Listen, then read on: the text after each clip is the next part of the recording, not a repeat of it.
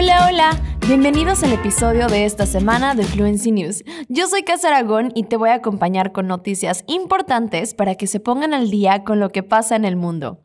Ya saben, pero si es tu primera vez, Fluency News es el podcast de noticia de Fluency Academy, hecho para que pongas en práctica tus habilidades mientras recibes noticias de todo el mundo para mantenerte informado y conectado. Para asegurarnos de que entiendes todo lo que hablamos aquí, hablaré en portugués un par de veces para explicar algo de vocabulario, gramática y pronunciación. Y claro, no te olvides de que puedes encontrar la transcripción de este episodio y las fuentes de todas nuestras historias en nuestro portal fluencytv.com.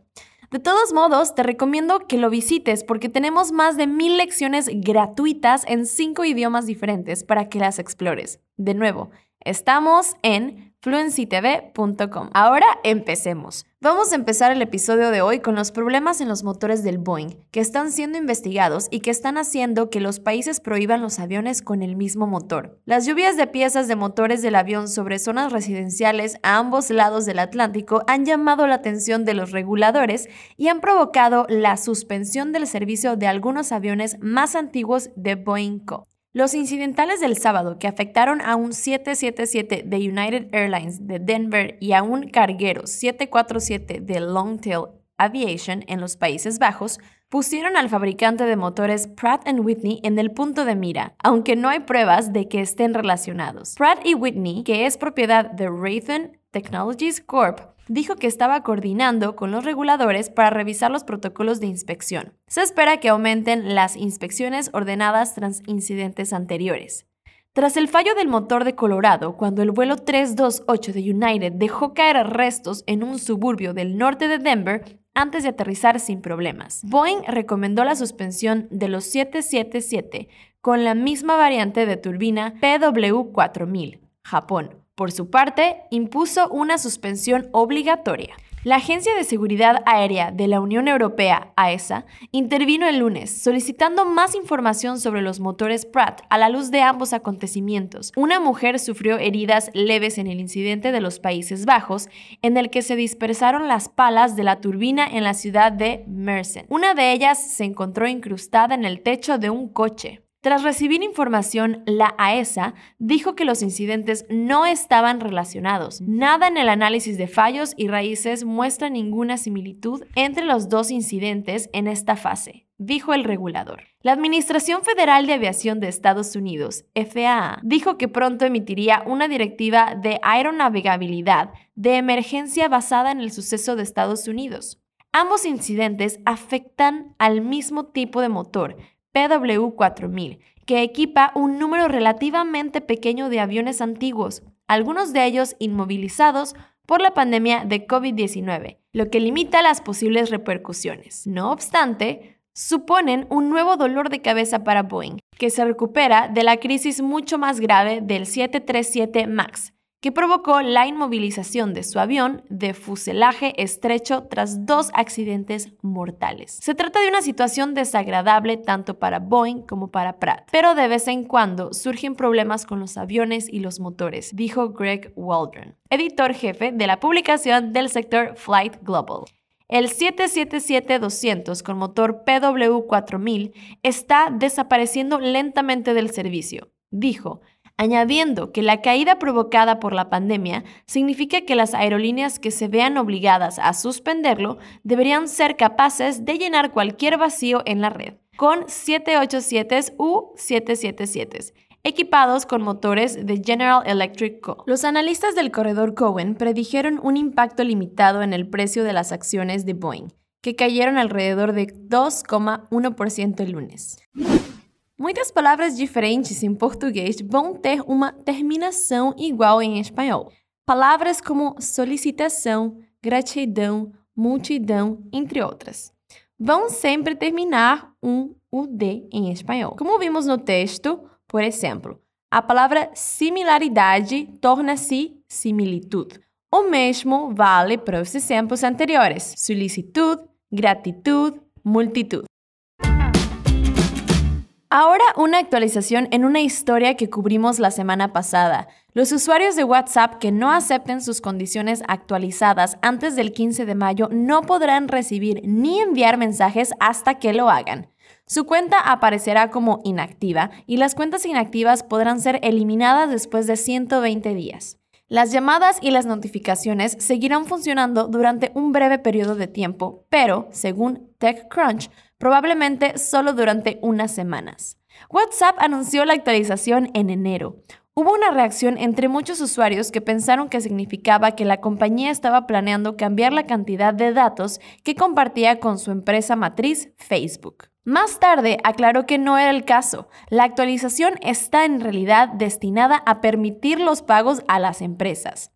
WhatsApp ya comparte cierta información con Facebook como la dirección IP del usuario y las compras realizadas a través de la plataforma. Pero este no es el caso en Europa y Reino Unido, donde existen leyes de privacidad diferentes. Tras el anuncio inicial, plataformas como Telegram y Signal experimentaron un gran aumento de la demanda, ya que los usuarios de WhatsApp buscaban servicios alternativos de mensajería cifrada.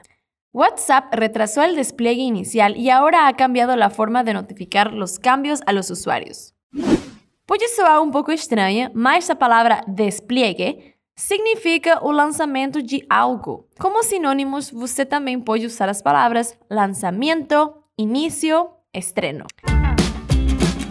Ahora, antes de pasar por las noticias positivas, tenemos una historia triste y preocupante. El embajador italiano en el Congo, un oficial de policía de los carabinieri italianos y su conductor congoleño fueron asesinados el lunes cuando hombres armados atacaron un convoy de la ONU que viajaba a una escuela en el este del Congo dijeron el Ministerio de Asuntos Exteriores italiano y los residentes. Luca Atanasio, que sirve en la embajada italiana en el país desde 2017, el oficial de carabinieri Vittorio Lovacocci y su conductor Mustafa Milambo murieron en el ataque. Otros miembros del convoy resultaron heridos y fueron trasladados a un hospital.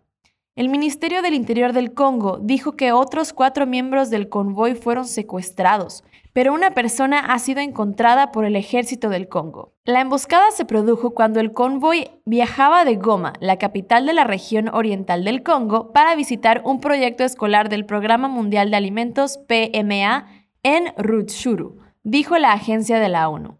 El PMA dijo que el ataque se produjo en una carretera que había sido autorizada previamente para viajar sin escolta de seguridad y que estaba buscando más información de los funcionarios locales sobre el ataque. En el este del Congo hay una gran cantidad de grupos rebeldes que se disputan el control de esta nación centroafricana rica en minerales y del tamaño de Europa Occidental. El ataque a unos 25 kilómetros al norte de Goma se produjo junto al Parque Nacional de Virunga.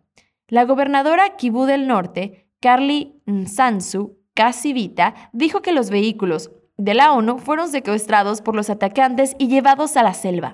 El ejército congoleño y los guardias del Parque Nacional de Virunga acudieron a ayudar a los atacados, dijo. Hubo un intercambio de disparos. Los atacantes dispararon contra el guardaespaldas y el embajador, dijo el gobernador. Atanasio recibió un disparo en el abdomen según un comunicado del Ministerio del Interior del Congo. Fue trasladado al Hospital de la Misión de la ONU en el Congo, donde murió a causa de sus heridas, según el ministerio. Sin citar fuentes, la televisión estatal italiana dijo que el lunes por la noche que el convoy era aparentemente el objetivo de un intento de secuestro, con el objetivo de conseguir dinero para el rescate. Atanasio, un diplomático de carrera de 43 años, dejó atrás a su esposa y a sus tres hijos pequeños. El ataque ocurrió en la misma zona donde dos británicos fueron secuestrados por hombres armados no identificados en 2018, dijo Mambo Kawai, jefe de un grupo de la sociedad civil local. Com essa notícia, vimos duas palavras que representam dois pontos cardeais: norte e leste. Em espanhol, norte se diz norte, mas leste se diz este. E o sul e oeste, Cas? Sur y oeste.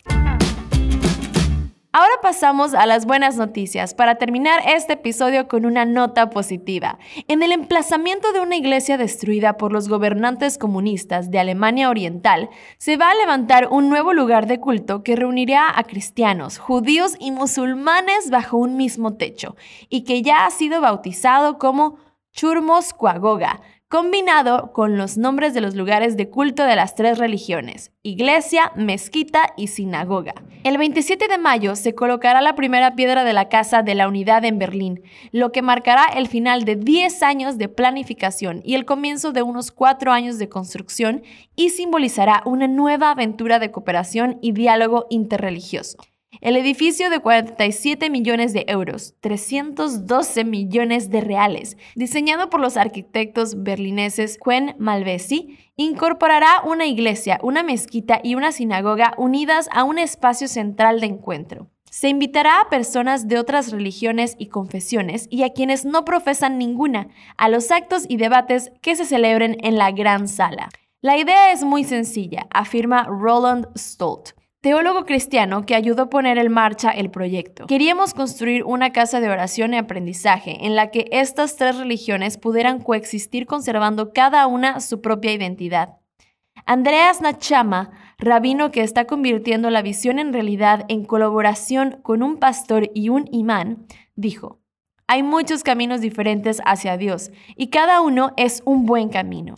En la casa de uno, los cristianos, los musulmanes y los judíos rendirán culto por separado, pero se visitarán mutuamente para las fiestas religiosas, las conmemoraciones y las celebraciones, añadió. Es más que un símbolo, es el comienzo de una nueva era en la que demostramos que no hay odio entre nosotros.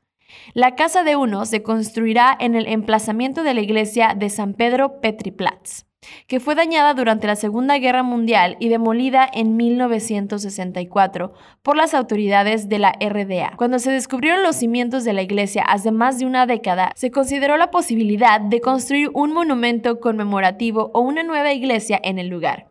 Pero queríamos crear un nuevo tipo de edificio sagrado que reflejara el Berlín actual, dijo Stolt. Los iniciadores están actuando como marcadores de posición. No se trata de un club de religiones monoteístas. Queremos que otros se unan a nosotros. El gobierno federal y el Estado de Berlín han aportado entre ambos 30 millones de euros al coste del proyecto y otros 9 millones proceden de donaciones y de la recaudación de fondos. Se espera que una nueva campaña de contribuciones lanzada en diciembre cubra el déficit de casi 8 millones de euros. El proyecto ha recibido el apoyo general de las comunidades religiosas y del público, dijo Stolt, aunque en los primeros años hubo algunos temores de que estuviéramos mezclando religiones o intentando crear una nueva religión.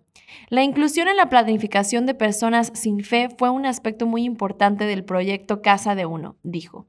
Berlín Oriental es un lugar muy secular. Las instituciones religiosas tienen que encontrar un nuevo lenguaje y formas de ser relevantes y establecer conexiones.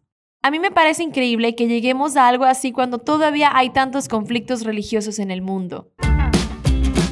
Y hoy llegamos hasta aquí y como siempre tenemos un nuevo episodio de Fluency News cada semana, así que asegúrate de sintonizarlo la próxima vez. No olvides visitar fluencytv.com para ver la transcripción de este episodio, todas nuestras fuentes y todas esas increíbles lecciones gratuitas que mencioné al principio. E para todo mundo perguntando se temos vagas abertas na Fluency Academy, infelizmente todas elas estão preenchidas. Então, se você quiser aprender não só espanhol, mas também inglês, francês, italiano, alemão, japonês ou até mesmo mandarim. Inscreva-se de graça na nossa lista de espera. Um expert nosso vai entrar em contato para sanar todas as suas dúvidas sem compromisso nenhum e você ficará sabendo em primeira mão quando novas vagas forem abertas de la nada.